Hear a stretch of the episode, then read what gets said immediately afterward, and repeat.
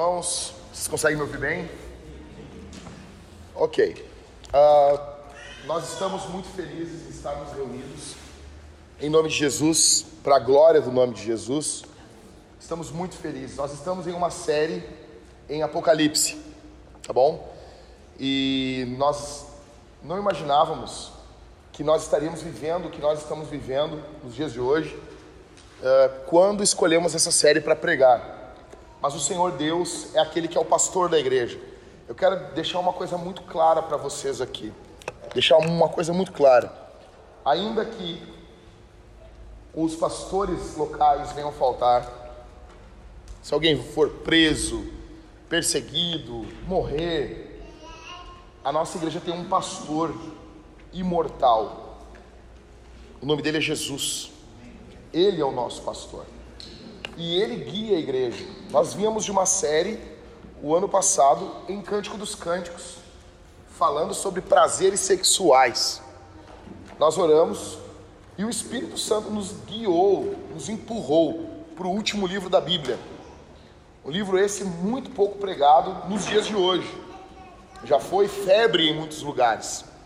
E hoje nós estamos em Apocalipse capítulo 12.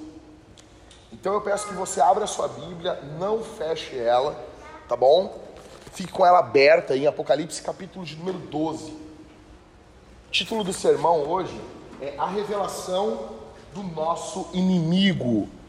Nós vamos ler todo o capítulo 12 e meditando no capítulo 12. É um dos capítulos mais lindos e brutais de Apocalipse, tá? É uma leitura um tanto que mitológica como diz um amigo meu, é uma leitura grotesca.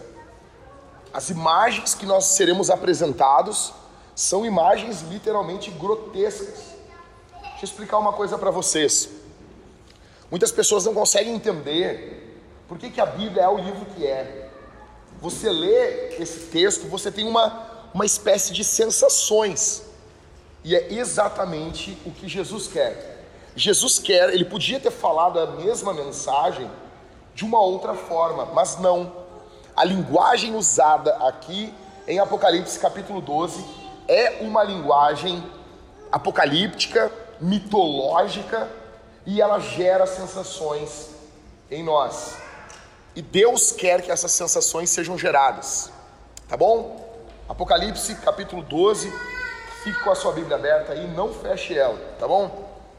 Então, primeira coisa que a gente vê aqui nessa leitura desse primeiro texto, do verso 1 ao verso 6, é o dragão contra Jesus. Verso 1: Viu-se grande sinal. Sinal aqui é a mesma palavra para milagre, tá bom? Viu um grande sinal no céu. Uma mulher vestida de sol, do sol, com a lua debaixo dos pés e uma coroa de doze estrelas na cabeça. Então, a principal marca dessa mulher é a seguinte: essa mulher, no texto, acredito que vocês já leram esse texto em casa, essa mulher é a mãe do Messias. Ela é a mãe de Jesus. Tá bom? Ela é aquela que vai gerar Jesus. Aí alguns teólogos católicos vão dizer que ela é Maria. OK? Uns dispensacionalistas vão dizer que é Israel. Aí que, que tu acha que é, pastor? Para mim, para um time muito bom de teólogos, eu acredito que essa mulher representa o povo de Deus ideal, ou a igreja ideal, tá bom? É o povo de Deus, é uma Jerusalém, escute, nós temos várias figuras para a igreja, uma das figuras, ela é chamada de Jerusalém Celestial, Gálatas 4, 25 ao 26. Escuta o que diz a Bíblia. Ora, Paulo falando: Agar é o Monte Sinai na Arábia e corresponde, e corresponde a Jerusalém atual, da terra, que está em escravidão com seus filhos. Verso 26 de Galatas 4. Mas a Jerusalém lá de cima é a livre, ela é a nossa mãe. Então a ideia aqui é que existe uma Jerusalém que é uma figura do povo de Deus também, uma Jerusalém celestial, uma igreja celestial, uma igreja celeste, uma igreja ideal, tá bom? Tem uma marca nessa, algumas marcas, ela está vestida de sol. Como que tu veste alguém com sol? Não tem como pensar. Ela tem a lua debaixo dos seus pés, ou seja, aquilo que é glorioso do céu, grava isso aqui. Aquilo que é grandioso, aquilo que é glorioso está debaixo dos pés da igreja. Ou seja, esse povo, ele possui uma glória nos céus. Na terra ele é perseguido. Na terra ele não vale nada. Na terra essa mulher não tem valor algum. No céu a lua vale menos do que ela. No céu, para Deus, o sol é apenas um adorno dela. Você está entendendo? Vamos seguir. Verso 2: A mulher estava grávida e gritava com dores de parto, sofrendo tormentos para dar à luz. Uma coisa, o Messias, ele é o salvador do povo de Deus. Mas ele não apenas salva o povo de Deus, o Messias também vem do povo de Deus. Vocês podem ver isso. A promessa em Gênesis capítulo 3 é exatamente essa: que da semente da mulher que mulher? Eva, de todas as mulheres do povo de Deus, da semente do povo de Deus, da semente dessa mulher, nasceria um que iria esmagar a cabeça da serpente. Então, o Messias, ele é o salvador do povo de Deus, mas ele também nasce do povo de Deus, ok? E nós vemos várias vezes Israel no Antigo Testamento sendo retratado como uma mulher que está prestes a dar à luz. Verso 3: Viu-se também outro sinal no céu, e eis um dragão. Então, nota aqui: primeiro sinal no céu é a mulher, uma mulher celestial. O segundo sinal no céu é um dragão. Quem aqui já viu o filme, o filme O Hobbit? Vocês viram? Você se lembra do Smaug? Na hora que o Bilbo entra aonde está o Smaug. Eu não me lembro onde é que é o local, Levi. Deve saber o nome dele. Eragon, isso. Ele entra e, e o, o Smaug vai atrás dele. Cara, é fenomenal. É, é de dar medo. É um dragão. A gente não conta piada na cara de um dragão. É um dragão, cara. Entendeu? A literatura apocalíptica quer trazer essa sensação a nós. Verso 3: Viu, viu-se também outro sinal no céu, e eis um dragão. Dragão é um animal uma, da mitologia falado em diversas culturas que nunca tiveram contato umas com as outras. Isso é muito interessante. Era um dragão grande. Qual a cor desse dragão? Isso já é uma coisa para indicar para gente que não é uma cor muito boa. A cor do céu qual é? A cor do dragão qual é? Não sou eu que estou dizendo. Eu sou apenas o cara que explica o que está no livro. Quem está dizendo é o livro. Julguem como quiser. Ele tem uma cor, tá? Vermelho.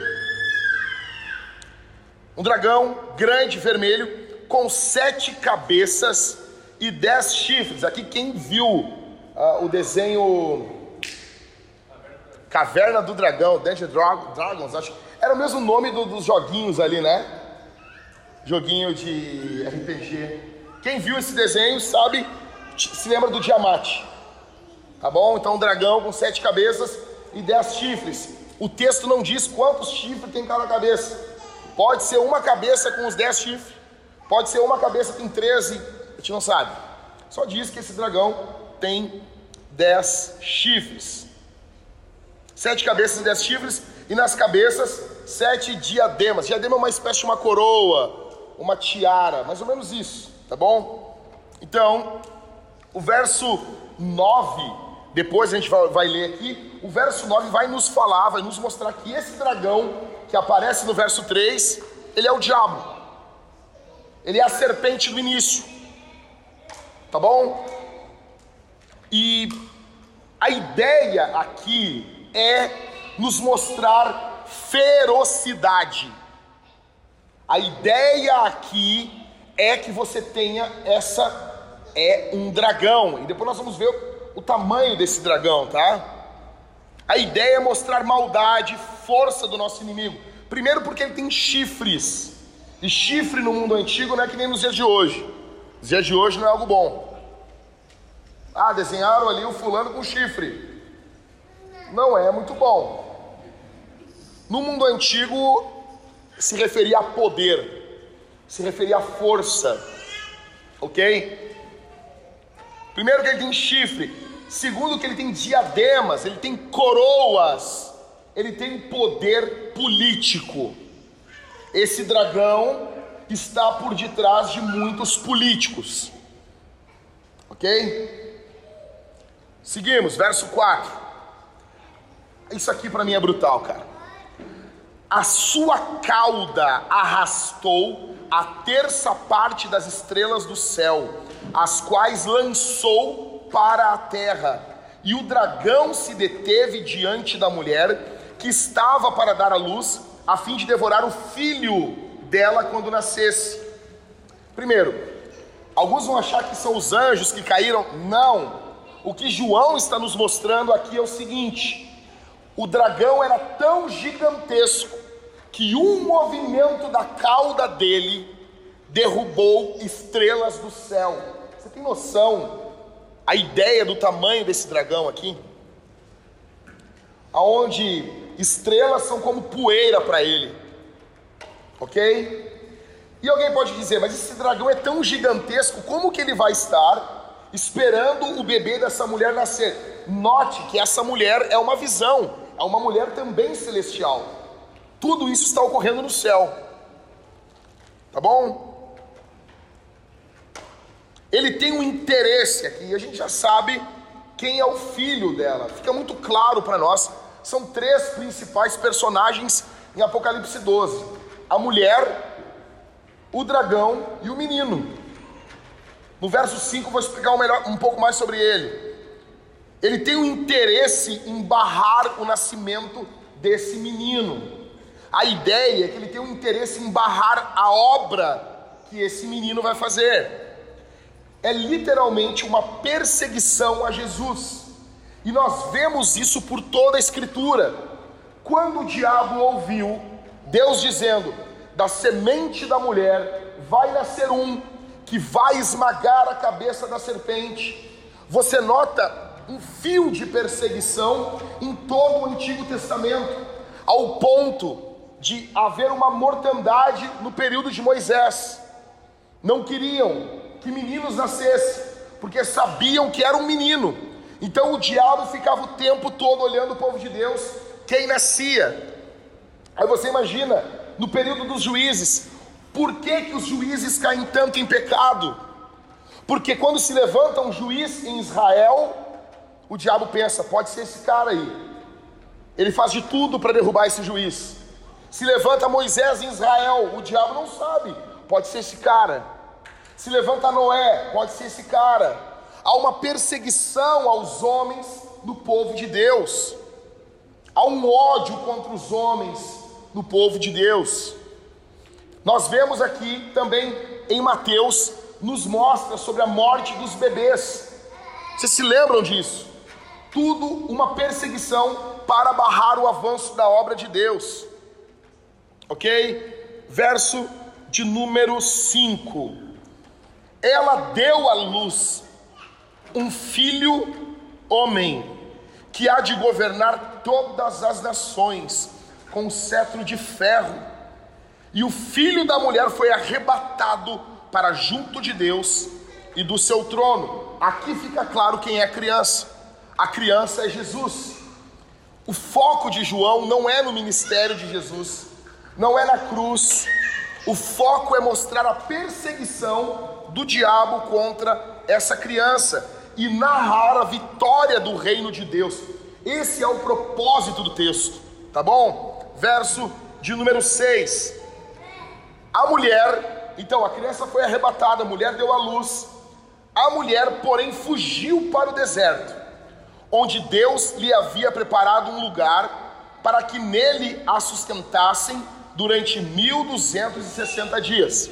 Então, nós temos de novo esse tempo aqui.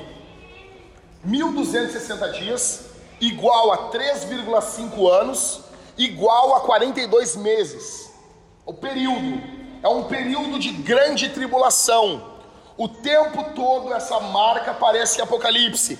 E todas as vezes que ela aparece, Deus está prestando contas para o seu povo. A igreja vai ser guardada. O povo de Deus vai ser guardado. Essa, esse período que há de vir contra a igreja, Deus está dizendo: Eu vou guardar vocês o tempo todo, ok? Essa é a principal razão porque eu estou com a Bíblia aberta aqui na minha mão, falando para vocês, porque eu sei que não importa o que aconteça, eu e vocês seremos guardados, a nossa fé vai permanecer intacta, amém? Verso de número 6, então, ela vai para o deserto. O dragão que não consegue matar Jesus, agora ele persegue a igreja. E o mesmo Deus que preservou o seu filho, que é Deus que se fez homem, ele também preserva a igreja. Primeira coisa então que fica claro, o dragão se levanta contra Jesus. A primeira pergunta que eu quero fazer aqui: o dragão conseguiu matar Jesus? Não. Jesus foi para a cruz. E alguns vão dizer que quando Jesus estava na cruz, a morte de Jesus também foi a morte do diabo.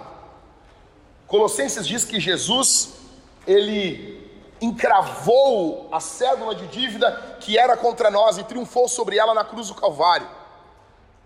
Jesus foi até a cruz, morreu pelos nossos pecados, está vivo, reina. E deixa eu dizer uma coisa: nós estamos aqui reunidos porque nós amamos Jesus. O futebol vai ser liberado, né? vai ser liberado agora em Porto Alegre. Os treinos e em breve, talvez uma semana no máximo, jogos de futebol nos estádios. Com todo respeito, Jesus é muito mais importante do que isso. Amém? Muito mais. Muito mais importante. Então, o que vemos o dragão contra Jesus. Segunda coisa, de Apocalipse capítulo 12, do 7 ao 12. Nós vemos o dragão contra Miguel, verso 7. Então estourou a guerra no céu. Shorner, tá? Miguel e os seus anjos lutaram contra o dragão. Também o dragão e os seus anjos lutaram. Verso 8. Mas não conseguiram sair vitoriosos e não havia mais lugar para eles no céu. Então, o dragão lutou contra o menino, não conseguiu triunfo. Agora uma luta contra o anjo, o arcanjo Miguel. Ele é um arcanjo muito poderoso de Deus. Ele é um anjo muito poderoso de Deus. Só que assim, é complicado para nós. É óbvio que muitos de nós, quando lemos isso aqui, nós pensamos, já sei, foi quando o diabo foi expulso do céu. Pode ser. Mas pode também estar se referindo à história eu acredito que Apocalipse capítulo 2 pode ter um ponto histórico, sim, mas é uma verdade espiritual que ocorre por toda a história. João está querendo nos dizer que o diabo luta contra o povo de Deus. Verso 7 e verso 8 é uma realidade, na minha opinião, que sempre existiu. É óbvio que houve um momento que o diabo foi expulso do céu, é óbvio isso. Pode ter sido uma batalha de Miguel e seus anjos contra ele? Pode. Mas o alvo aqui de João é muito mais amplo do que esse fato. É mostrar a ferocidade do diabo contra o povo de Deus. Verso 9: E foi expulso o grande dragão, a antiga serpente. Agora ele revela, no verso 5, ele revelou quem era Jesus, quem era o menino. Agora ele escancara para nós quem é esse dragão, a antiga serpente que se chama Diabo e Satanás, o sedutor de todo mundo. Ele foi atirado para a terra e com ele os seus anjos, e com ele os seus anjos. Ou seja, o que, que está sendo mostrado para nós? O céu triunfa contra o diabo. O diabo perdeu para Jesus, o dragão perdeu contra o menino, e agora o dragão está perdendo para Miguel.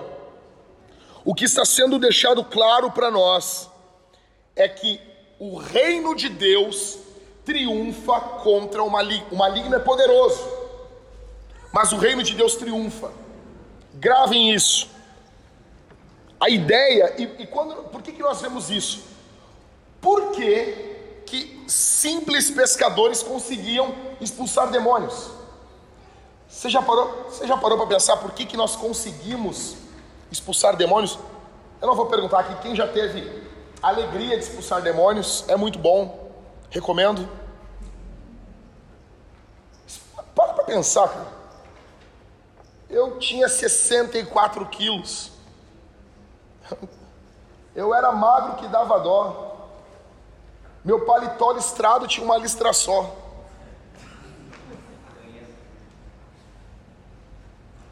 Conhece a referência? Quando eu ia fazer um salto com vara, a vara dizia para mim o que, Tiago? Agora é minha vez. Aí eu chego lá, estendo as mãos e expulso demônios. Por quê? Porque Jesus concede autoridade, porque Jesus triunfou sobre o diabo. E agora os demônios se submetem a nós porque isso não é natural.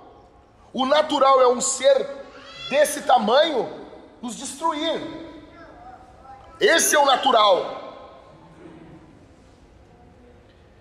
O texto está nos mostrando Jesus reinando, Jesus de forma poderosa, triunfando, e tudo que Jesus triunfa, e tudo o que em Jesus triunfa, isso se expande para o seu reino, ok? verso de número 10. Então ouvi uma voz forte no céu. Que voz é essa? Não sei. Mas a gente nota da onde que ela vem. Uma voz forte no céu proclamando: Agora veio a salvação, o poder, o reino do nosso Deus e a autoridade do seu Cristo. Pois foi expulso o acusador de nossos irmãos o mesmo que os acusa de dia e de noite diante do nosso Deus. Essa voz só pode ser do povo de Deus. O texto não diz, mas fala dos nossos irmãos. Alguns teólogos vão achar, vão dizer que provavelmente pode ser os mártires dizendo isso, porque possivelmente essa voz vem do céu. Pode ser aqueles que estão em Cristo. Tá bom? Ou seja, essa voz está proclamando a vitória do reino de Deus. É uma antecipação de algo que não ocorreu ainda. E a derrota do maligno leva à instituição do domínio do cordeiro sobre todas as nações. Para mim, isso é um apontamento para o milênio. A derrota do maligno a prisão do maligno leva, a submissão do maligno leva o domínio e a amplitude do reino de Deus sobre as nações. Verso de número 11. E aí, esse verso aqui, meu velho, esse aqui é para botar numa camiseta. Esse verso para mim é o mais furioso, é o mais, sabe? Eu não sei, não sei vocês, mas eu sou, eu sou da época que os crentes falavam assim: poder no sangue de Jesus. Sangue de Jesus tem poder. Entendeu? Sangue de Jesus tem poder. E fala meio que, que dá uma batida no pé. Sangue de Jesus. Né? E eu me lembro que uma vez estava com os jovens e eu andava com uma gurizada de Deus. Desde os meus 15 anos, mas era guri, nós éramos guri, né? Cadê o Mateus aí, né, Mateus? Tamo junto aí, né, Mateus? Mateus representando aí, forte aí, né? Representando. Guri é isso aí, Mateus. Guri é isso aí. Guri é isso aí. Faz tudo errado. É guri. Quem que tu é? Sou guri. E eu tô reunido com os guris da igreja, 15 anos. E daí eu me lembro que nós estamos orando, orando, orando, orando. Nós orávamos muito, mas éramos guri. E acabou a oração ali, paramos de orar, vimos uma pregação, um negócio.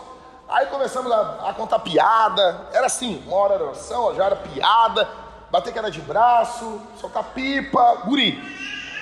E daí nós tínhamos que buscar uma, uma irmã, prima de um amigo nosso, uma casa de uma irmã lá, e a gente foi pelo caminho contando um monte de piada de igreja. Sabe essas piadas de crente assim? E a gente foi assim, contando um monte de piada.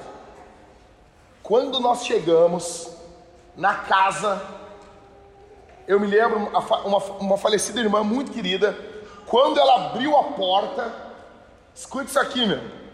Escuta essa, teu. Quando ela abriu a porta, ela nos olhou e ela fez: Ai meu Deus, botou a mão na boca e disse: O sangue de Jesus tem poder. Entra, entra, entra. Nós olhamos, cara, nós apavoramos, né? Nós entramos apavorados. Ela fechou a porta, olhou pela janela e ela olhou para nós e disse assim: Jovens, o que vocês vieram falando pelo meio do caminho? Assim, cara. E eu tava igual o Chapolin, mamãezinha, mamãezinha, mamãezinha. Eu tava apavorado.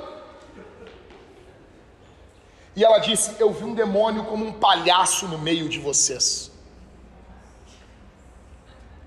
Só isso. Só, só esse detalhezinho aí. E ela disse: Eu quero orar por vocês.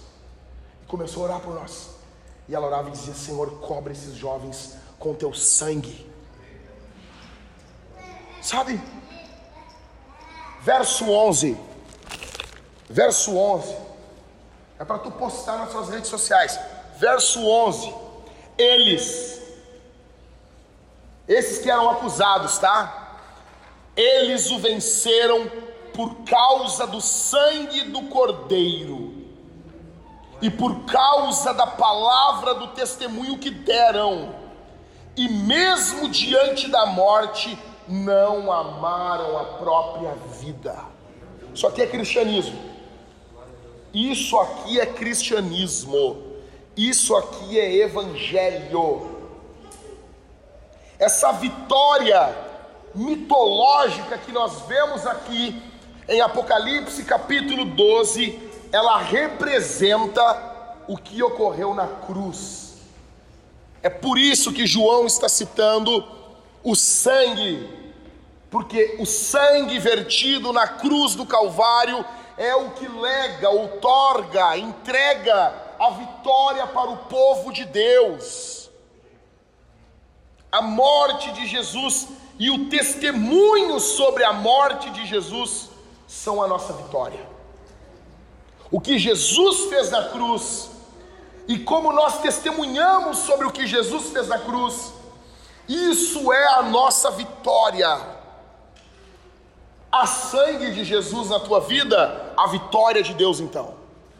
Há testemunho incessante nos teus lábios, então existe vitória de Deus na tua vida. A morte de Jesus é a nossa vitória. E nota, o texto diz que eles não amam a própria vida, ou seja, a entrega deles, o que Cristo fez, os levou tanto a testemunhar que eles são mortos. E João diz que isso é vitória. E João nos diz que isso é vida. Verso 12. Por isso, alegrem-se, ó céus, e vocês que nele neles habitam. Ai da terra e do mar, pois o diabo desceu até vocês, cheio de fúria, sabendo que pouco tempo lhe resta. Nós temos duas consequências aqui. Primeira, para quem está no céu, é alegria. Tá bom? É alegria. Porque o diabo não está mais lá. Os anjos estão alegres. O céu está alegre. Agora, quem está aqui na terra, o clima é de terror. Por quê? porque ele sabe que ele possui pouco tempo. E tudo, gravo o que eu vou dizer aqui, tudo que ele puder fazer, ele vai fazer para parar a igreja. Tudo. Tudo. Ok? Verso 13 ao verso 18. Que nós vemos, então, em primeiro lugar, nós vimos o dragão contra Jesus, em segundo, o dragão contra Miguel. O dragão perdeu para Jesus, o dragão perdeu para Miguel, e agora nós vemos o dragão contra a igreja. Verso de número 13: Quando o dragão viu que tinha sido atirado para a terra, perseguiu quem? A mulher que tinha dado a luz ao filho homem. Ou seja, onde está o foco do diabo? Na igreja. Grave o que eu estou dizendo aqui. Tudo o que nós vemos acontecer nas nações, tudo o que nós estamos vendo acontecer em todo o mundo, só ocorre, o fim último é a perseguição do povo de Deus. Eles não estão interessados em nos defender. Quem nos defende é o Cordeiro. Alguns políticos eu acredito que têm até boa vontade, mas eles não conseguem resolver a situação. Nós precisamos que o Senhor Jesus nos defenda e nós precisamos, as igrejas precisam de homens cheios do Espírito Santo. Tudo que o diabo puder fazer, ele vai fazer. No verso 6, a igreja foi para o deserto. Agora o diabo vai atrás da igreja. Verso 14. Mas foram dadas à mulher as duas asas da grande águia para que voasse para o deserto, para o seu lugar, aí onde é sustentada durante um tempo, dois tempos e metade de um tempo, fora do alcance da serpente. De novo, um tempo, dois tempos, metade de um tempo, três anos e meio. 1260 dias, 42 meses, é um período de tribulação. A divina providência defende essa mulher. A gente não sabe o que são essas asas, mas a gente sabe que é Deus defendendo o seu povo, Deus guardando o seu povo. João, ele está utilizando essa linguagem mitológica para mostrar defesa, proteção para o seu povo no momento de maior perseguição. Verso 15 e 16. Então, a serpente lançou da boca água como um rio atrás da mulher, a fim de fazer com que ela fosse arrastada pelas águas. A terra, porém, socorreu a mulher, abriu a sua boca e engoliu o rio que o dragão tinha lançado de sua boca.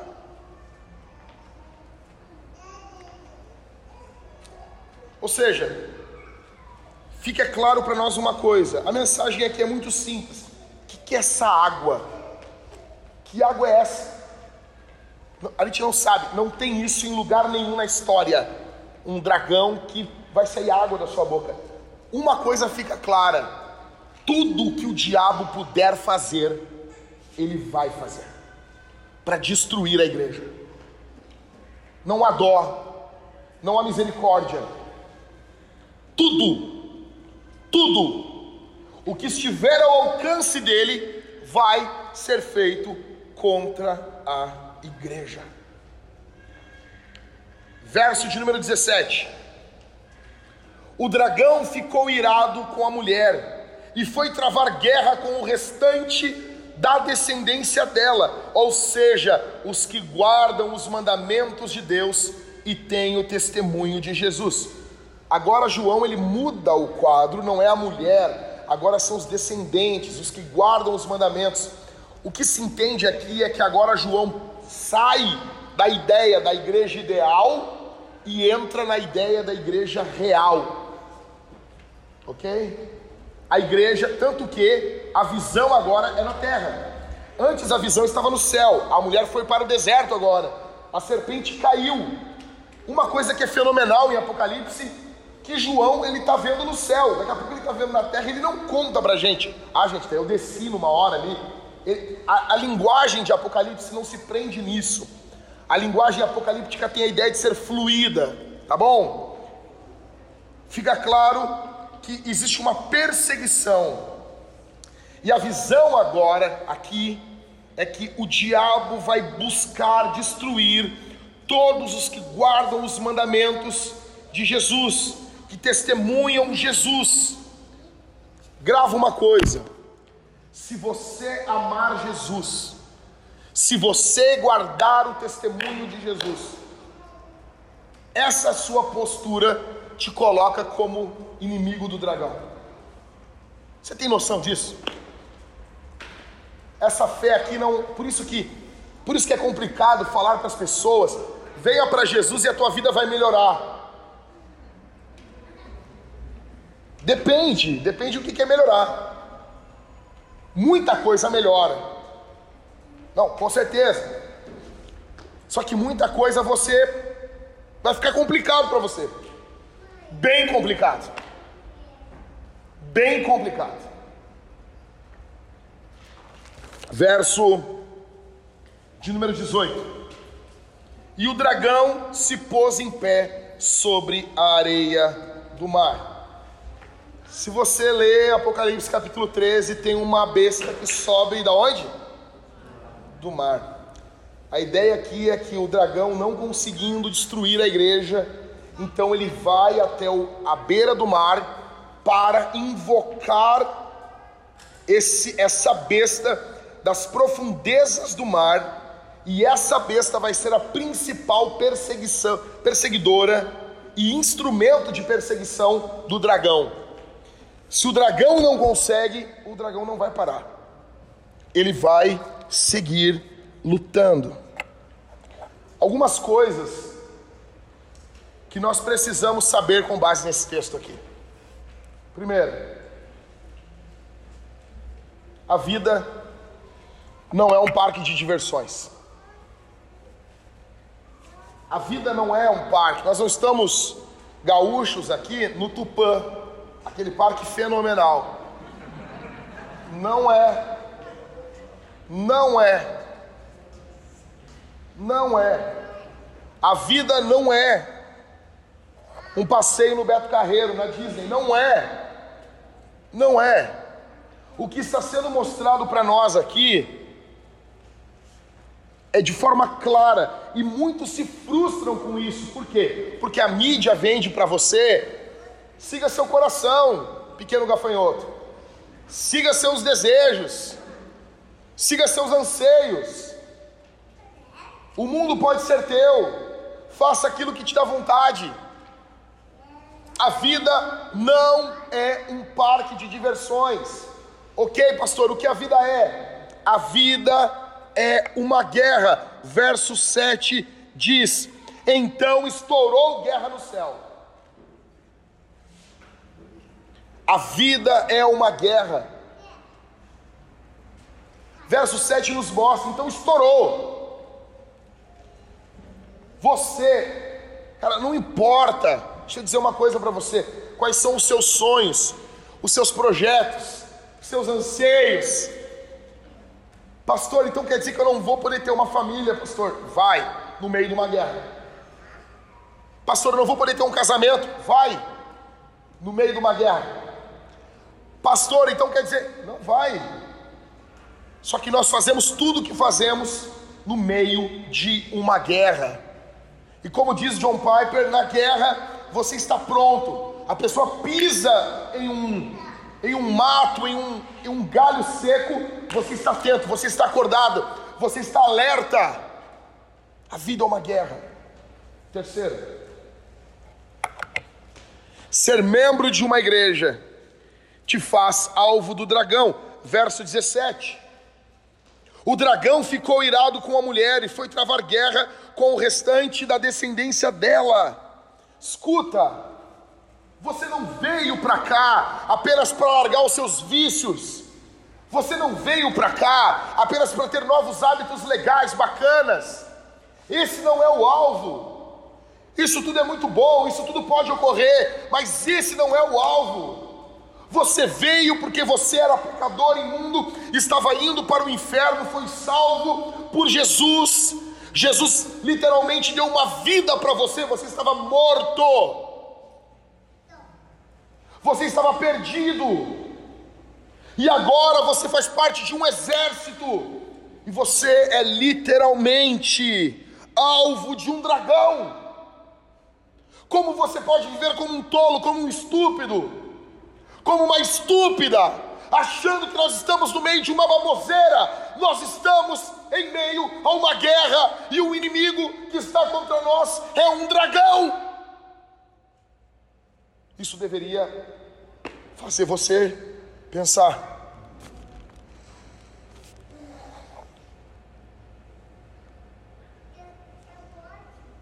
Quarto, não existe meio termo. Ou você está do lado do dragão ou do lado de Jesus. Não tem meio termo. Não tem meio termo. Deixa eu dizer uma coisa, há uma ilustração que eu gosto muito. De um lado tinha um muro e de um lado tinha o céu. E do outro lado tinha o inferno. E tinha um rapaz, um rapazinho, gurizinho, em cima do muro. Quando ele olhava para o lado do céu, os anjos dizendo: Vem. Os 24 anciãos: Vem, desce, vem para cá. Vem para o nosso lado. E ele olhava para o lado do diabo, do, do, do inferno, Estavam os demônios tudo assim, olhando para ele. O diabo olhando para ele. Ele olhava para o lado do céu e o céu vem, vem. Ele olhava para o lado dos demônios, os demônios tudo assim. E ele olhou para o lado dos demônios, por que, que vocês não estão me chamando para ir para o lado de vocês? Aí o diabo disse: O muro é meu.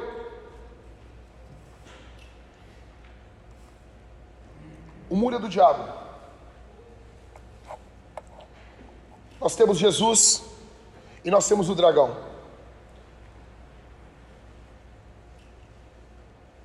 Quinto. Precisa ficar claro aqui. Verso 17. O dragão ficou irado com a mulher e foi travar guerra com o restante da descendência dela. Aquele que arrasta as estrelas com a sua cauda quer pegar você. Você tem noção disso? e às vezes ele não vai correr atrás de você. Talvez você já está envolvido com o dragão. Eu, deixa eu dizer uma coisa, eu duvido que eu estou pregando para pessoas aqui e não há ninguém aqui que está com a sua vida comprometida com o dragão. Eu duvido. Eu não acredito. Eu não acredito. Talvez o dragão tenha falado para você e você tem acreditado no que ele tem dito. Você tem acreditado no que a cultura tem dito hoje em dia, e a cultura tem seguido a ideia do dragão. Nós temos que amar a cultura, nós temos que amar os nossos vizinhos, amar as pessoas, só que nós não podemos ficar ouvindo e seguindo o que o dragão está dizendo. É um canto, ele quer iludir você, ele quer destruir você, ele quer matar você, ele quer a questão do dragão não é nem se você segue as ordens do dragão. Escuta o que eu estou dizendo aqui. O alvo do dragão é que você não siga Jesus.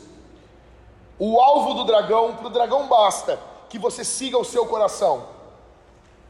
Se você seguir o seu coração, você já está sendo alvo do dragão. Ele quer destruir você.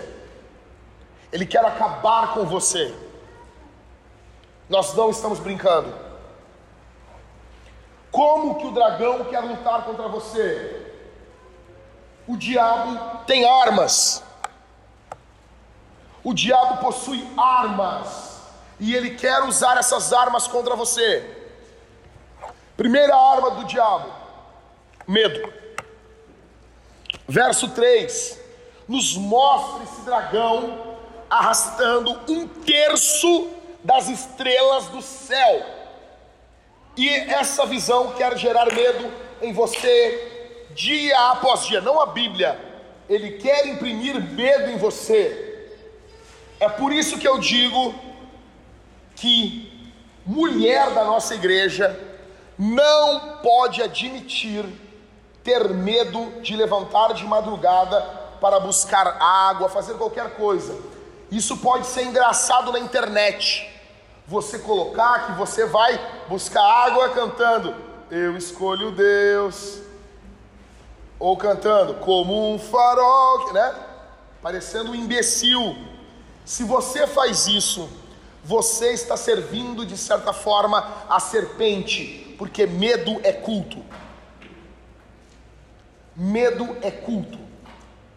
Se você teme, você cultua. Ok? As mulheres de Deus são ousadas. Uma mulher de Deus é cheia do Espírito Santo.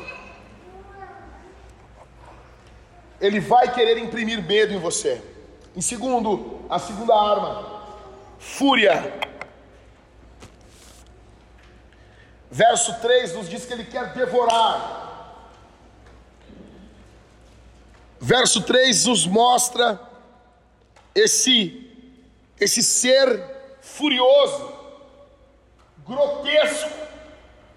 E toda essa descrição é para mostrar para nós uma coisa: ele está furioso, ele quer devorar, ele quer tragar. Foi isso que Jesus disse para Pedro: Pedro, o diabo pediu tu essa noite. O diabo queria te peneirar. Você tem noção disso? Aí, o que, que o diabo queria peneirar de Pedro? Jesus explica isso. Mas eu roguei por ti, para que a tua fé não desfaleça. A pior coisa que pode acontecer com você não é um câncer. A pior coisa que pode ocorrer com você, conosco, não é eles fecharem esse prédio, não a pior coisa que pode acontecer conosco é nós perdermos a nossa fé em Jesus. E o diabo, ele possui uma peneira e ele coloca as pessoas ali, e o interesse dele é que fique qualquer coisa ali, desde que a fé se perca. Não há problema algum você ter o que você tem, desde que você não tenha fé desde que você não confie na palavra de Deus. Terceiro, olha o que diz a Bíblia, verso de número 9: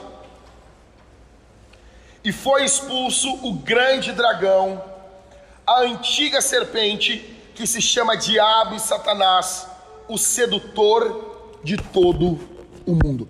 Você acha que o diabo vai vir contra você com guampa no dia a dia, como um dragão o tempo todo contra você? Você acha isso? Você acha que o diabo vai vir contra você o tempo todo, mostrando quem ele é? Ei, meu irmão, o diabo às vezes vai vir com um salto 15, um bom perfume, um cabelo bonito, Ei, minha irmã, o diabo vai vir lá muitas vezes com um elogio que você não ouve, ó, há muito tempo. Ele é o sedutor. As igrejas que não foram perseguidas lá no capítulo 2 e 3, elas são alvos de sedução. Você nota que a igreja de Laodiceia não sofria nenhuma perseguição externa. O que matava aquela igreja era a sedução sedução financeira, sedução social, posição. Alguns o diabo vai querer imprimir medo. Se ele não conseguir, ele vai tentar seduzir você. Você está esperando algo grotesco. Outros, que ele não consegue seduzir, ele vai tentar imprimir medo. Você está vigiando, você não cai nas seduções. Então ele quer imprimir medo em você.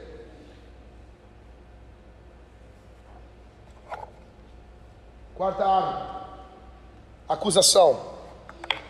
Verso de número 10. Acompanha comigo aí.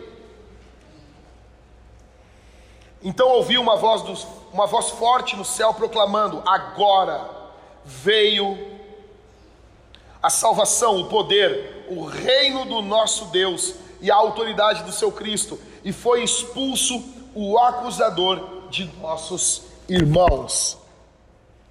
ele vai usar o teu passado para tentar destruir você. E hoje nós estamos vivendo uma cultura, a cultura do cancelamento. E o que nós vemos hoje em dia nas redes sociais são literalmente pequenos demônios que acusam as pessoas do seu passado o tempo inteiro. A cultura virou uma grande sinagoga judaica. A cultura se tornou um bando de fariseus, acusando tudo e todos, e depois dizendo que não há verdade absoluta. Você nota isso? Primeiro eles dizem o seguinte: é muito louco isso.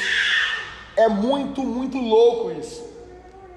Eles vão dizer o seguinte: não existe homem e mulher. Homem e mulher há uma construção social. Aí depois eles dizem: esse cara é uma mulher presa no corpo de um homem. Você entendeu? Não existe homem e mulher.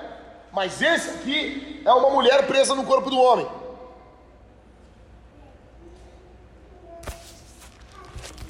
Não há lógica. Não há. Não, não há. A ideia simplesmente é destruir.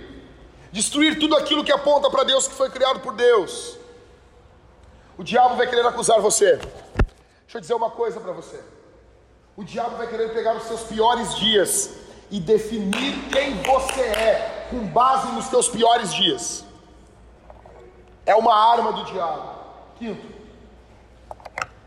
o diabo é perseverante. Note, ele luta contra Jesus.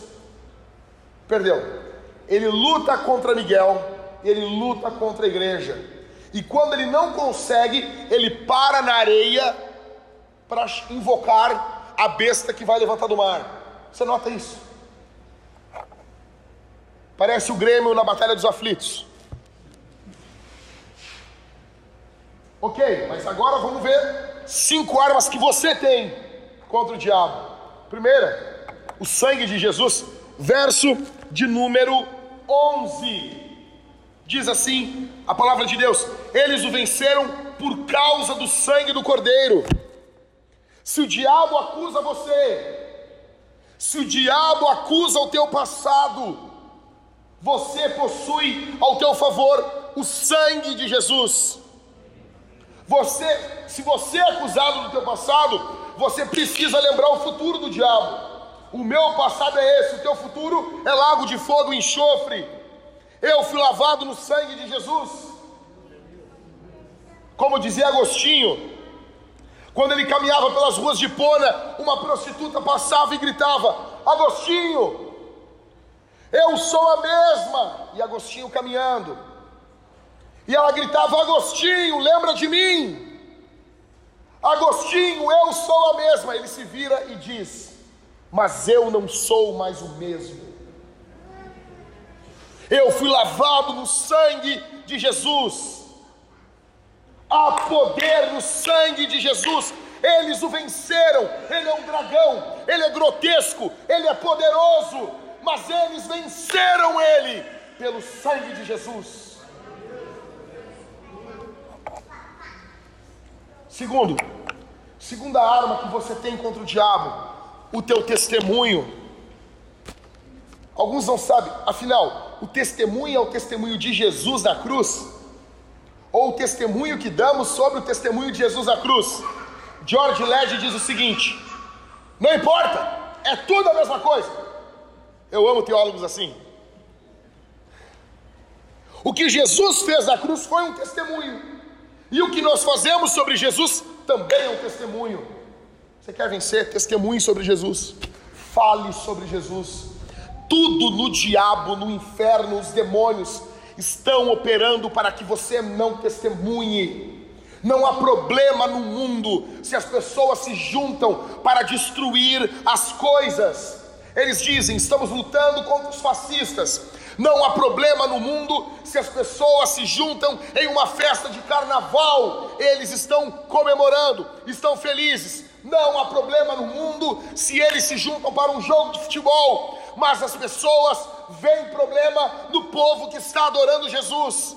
Como eu falei para vocês na semana passada, um estado dos Estados Unidos proibindo a igreja de cantar. Vocês acham que isso vem do coração de um governador que quer o bem do povo de Deus?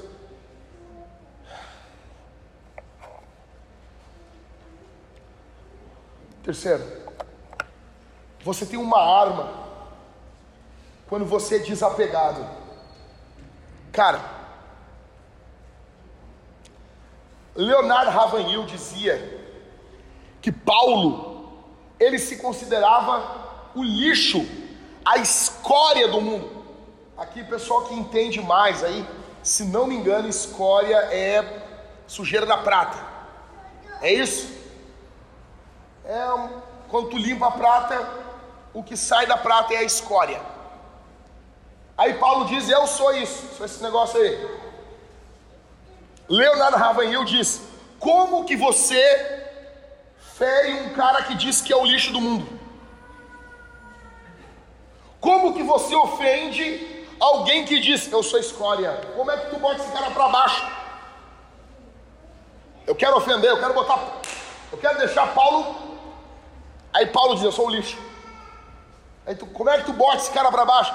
É literalmente isso. Eles não amam a própria vida. A cultura diz o quê? Você tem que se amar. É ou não é? A cultura vai dizer uma aqui que eu acho demais. Eu amo os teólogos de hoje em dia. Ama o teu próximo como a ti mesmo. Primeiro eu tenho que me amar.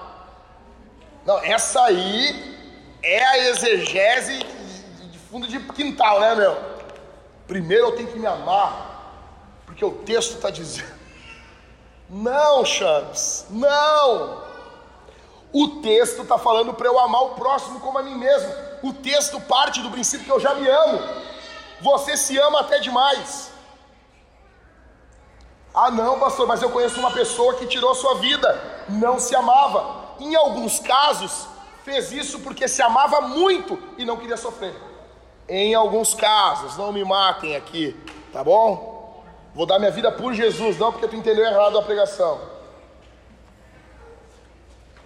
É uma arma quando você não tem apego às coisas da sua vida. Quarta arma, a divina providência. Cara, tá lotado de divina providência aqui.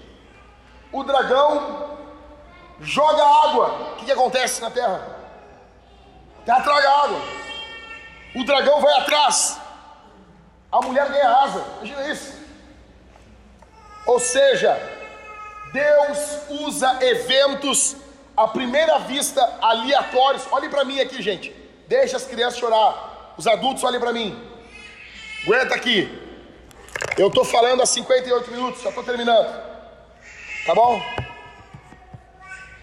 Existem eventos que à primeira vista são aleatórios, mas isso são eventos que ocorrem debaixo do domínio e da soberania de Jesus. A divina providência. Quinto, se o diabo é perseverante, a igreja precisa ser muito mais. O foco do livro de Apocalipse é levar a igreja a perseverar. O foco desse livro é que você saia daqui hoje mais crente. Fechando. Falei demais. Encerrando. Primeiro, lembra, tá? Eu avisei vocês. Eu avisei. Eu avisei. Eu falo de gafanhoto num dia, tem gafanhoto no outro dia querendo vir do Brasil. Eu estou avisando vocês. Pode não parecer, mas o pastor de vocês ora. É capaz de orar mais do que tu imagina. Fica tranquilo. Eu estou avisando vocês. Eu amo vocês. Eu quero vocês felizes, fortes com Jesus, firmes. Só que nós não podemos, como na história do Hobbit, você não pode ignorar um dragão. Você pode ignorar uma pedra no meio do caminho, bateu com o carro. Você pode ignorar talvez um resfriado, nos dias de hoje, talvez até não. Mas você pode ignorar diversas coisas. Mas você não pode ignorar um dragão. Está entendendo? Tá entendendo? A ideia aqui não é assim um, um, um demoninho na, na garrafa, um cramulhão. Cramulhãozinho na garrafa. Você não pode. Eu avisei. Segundo, pode parecer bobo, eu quero lembrar vocês: o dragão é perigoso. Quando saírem por essa rua, ei, quando acessar a internet, quando você ouvir uma cantada, quando você ouvir uma proposta, quando você ouvir, quando você vê, cuidado, o dragão quer tragar você. Grave o que eu estou dizendo. Só que Jesus é mais perigoso. Tinha um pastor falecido que ele pregava, e às vezes ele estava pregando assim, que ele dizia: estava pregando na rua, e anos 80, né, cristianismo ser evangélico no Brasil não estava na moda, a gente não tinha tanta gente da Globo nos defendendo. Hoje a gente está bem no Brasil, né? Hoje é moda ser cristão, ser evangélico. Todo mundo é evangélico. Todo mundo, o cara vai pro carnaval, é evangélico. Todo mundo é, todo mundo é evangélico. Coisa bem boa, né? Evangélico. Todo mundo é evangélico. Evangélico. E esse pastor, ele pregava nas bocas de fumo. E às vezes os caras diziam, pastor, é perigoso. E, cara, ele, tomado do poder de Deus, ele dizia: O perigoso aqui sou eu. Eu que sou perigoso. Aí, por quê? Porque eu tenho Jesus. Deixa eu dizer uma coisa: Jesus é perigoso. Sabe por que, que Jesus é perigoso? Olha o que diz esse texto aqui. Marcos 8, 29. Os demônios dizendo para Jesus: e, eles, e eis que gritaram: O que você quer conosco, filho de Deus? Você veio aqui nos atormentar antes do tempo? Jesus é o atormentador dos demônios. Você tem noção disso, cara? Jesus é mais perigoso que a serpente. Por isso eu digo: ande com Jesus. Não ande sozinho, ok? Ande com Jesus. Jesus é mais perigoso. E encerrando de vez, esse texto que estudamos hoje mostra o dragão perdendo três vezes. É o dragão, ou seja, você, nota uma coisa assim: Jesus olha para ti, Catito, e diz assim: Cauê, eu não quero que vocês saiam daqui hoje achando que é oba-oba, mas eu também não quero que vocês saiam daqui desanimados. É um dragão, mas perdeu três vezes. É um dragão, mas perdeu para Jesus, para Miguel e para a igreja. Vocês estão entendendo? É um dragão vintage. Não é oba-oba. Não é Grenal de 5 a 0. Não é isso. Não é oba-oba. Mas dá para ganhar. Já foi derrotado na cruz. Jesus venceu. Jesus triunfou. Essa é a mensagem do Apocalipse. O Apocalipse nos chama para uma realidade. Ei, ei, ei. Existe um dragão à solta. Ele não está preso ainda. Ele está solto. Mas Jesus venceu ele. Então nós andamos vigiando, mas confiantes. Estamos vigilantes, mas estamos confiando. Vamos ficar de pé, igreja. Eu disse o seguinte para os pastores: se mandar parar o culto, se eu começar a pregar, eu não vou parar de pregar. Falei, eu recebo quem for, tá bom? Sou pastor da igreja, mas se eu comecei a pregar, os negros vão me tirar, me segurando, eu vou embora pregando. Sou, cara, já preguei no centro de Porto Alegre, já me tocaram cocô pregando, mijo. Já tentaram bater em mim enquanto estava pregando. Eu já ganhei oferta de bêbado enquanto estava pregando, Gatito. Sabe o que é isso no centro? Eu estou pregando e vem um bêbado assim, só uma coisinha. e botou um real no meu bolso. Você tem noção disso? Nós vamos responder. Palavra de Deus. Eu peço que vocês continuem em reverência. Nós vamos. Vai ter alguém aqui. Quem vai estar colocando álcool? Aqui na frente? O Davi e a Sofia já podem ir para ali então, tá, gente? O Davi e a Sofia vão estar colocando álcool. Davi, atenção, coloca os guichos na mão das pessoas. Tá bom? O Davi e a Sofia vão estar ali colocando álcool na mão das pessoas. Nós vamos participar da ceia. Eles foram lavar a mão ali, o Davi foi lavar a mão. Nós vamos participar da ceia, responder esse sermão, participando da ceia em primeiro lugar. Nós vamos comer e beber de Deus. Cálice dourado, suco. Cálice bronze, vinho. O Cauê vai vir aqui, eu vou orar depois, agora. O Cauê vai estar cantando dois louvores e nós vamos participar do sacramento. Nós vamos estar comendo e bebendo de Deus. Eu peço que vocês tenham reverência, que vocês cantem. Pode cantar, gente, tá bom? Cantem a Jesus, ok? Nós vamos participar. Segunda forma que nós vamos responder é, como eu disse, cantando. Terceira forma que nós vamos responder, palavra de Deus, nós vamos dizimar e ofertar. O nosso alvo aqui, quem conhece Bíblia, conhece igreja, sabe, se o alvo fosse dinheiro, eu teria tocado em algum momento no sermão dinheiro. Falei com o nosso pastor, o Everton das Finanças, e todo, quase, quase toda semana ele me dá um, um, um F5. Pum, atualiza. Nós precisamos dessa semana de 7 mil reais no mínimo para empatar as contas. Lembrando que nós precisamos de um fundo de reserva de 36 mil para o prédio, que é o nosso contrato, e nós temos até hoje zero, né? Estamos indo muito bem. Nós precisamos é um calção.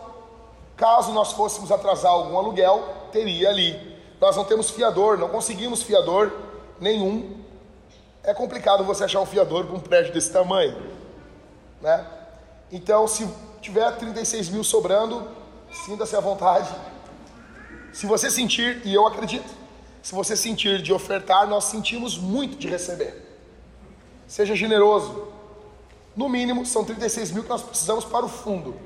Mas nós precisamos hoje, durante essa semana, de ofertas e dízimos de no mínimo 7 mil reais para empatarmos as nossas dívidas, ok? Eu creio que Jesus pode abençoar você e talvez coisas vão ocorrer nessa semana, nessa semana na tua vida para que a obra de Deus seja tenha a sua manutenção, tenha seja mantida, seja seja suportada, ok? Quero orar por você nesse momento. Feche os seus olhos.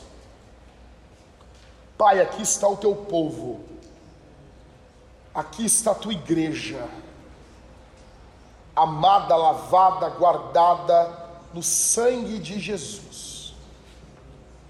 Nos protege e que essa semana seja uma semana poderosa no teu espírito. Que essa semana seja uma semana onde venhamos estar cheios do teu espírito. No santo, bendito e maravilhoso nome de Jesus. Enche os teus filhos do teu poder. Enche os teus filhos da tua graça. Repreende demônios, pois tu podes fazer isso. Cura enfermidades, pois nas tuas mãos está a cura. Nós cremos que o Senhor ainda opera milagres e guarda o teu povo no santo, bendito e maravilhoso nome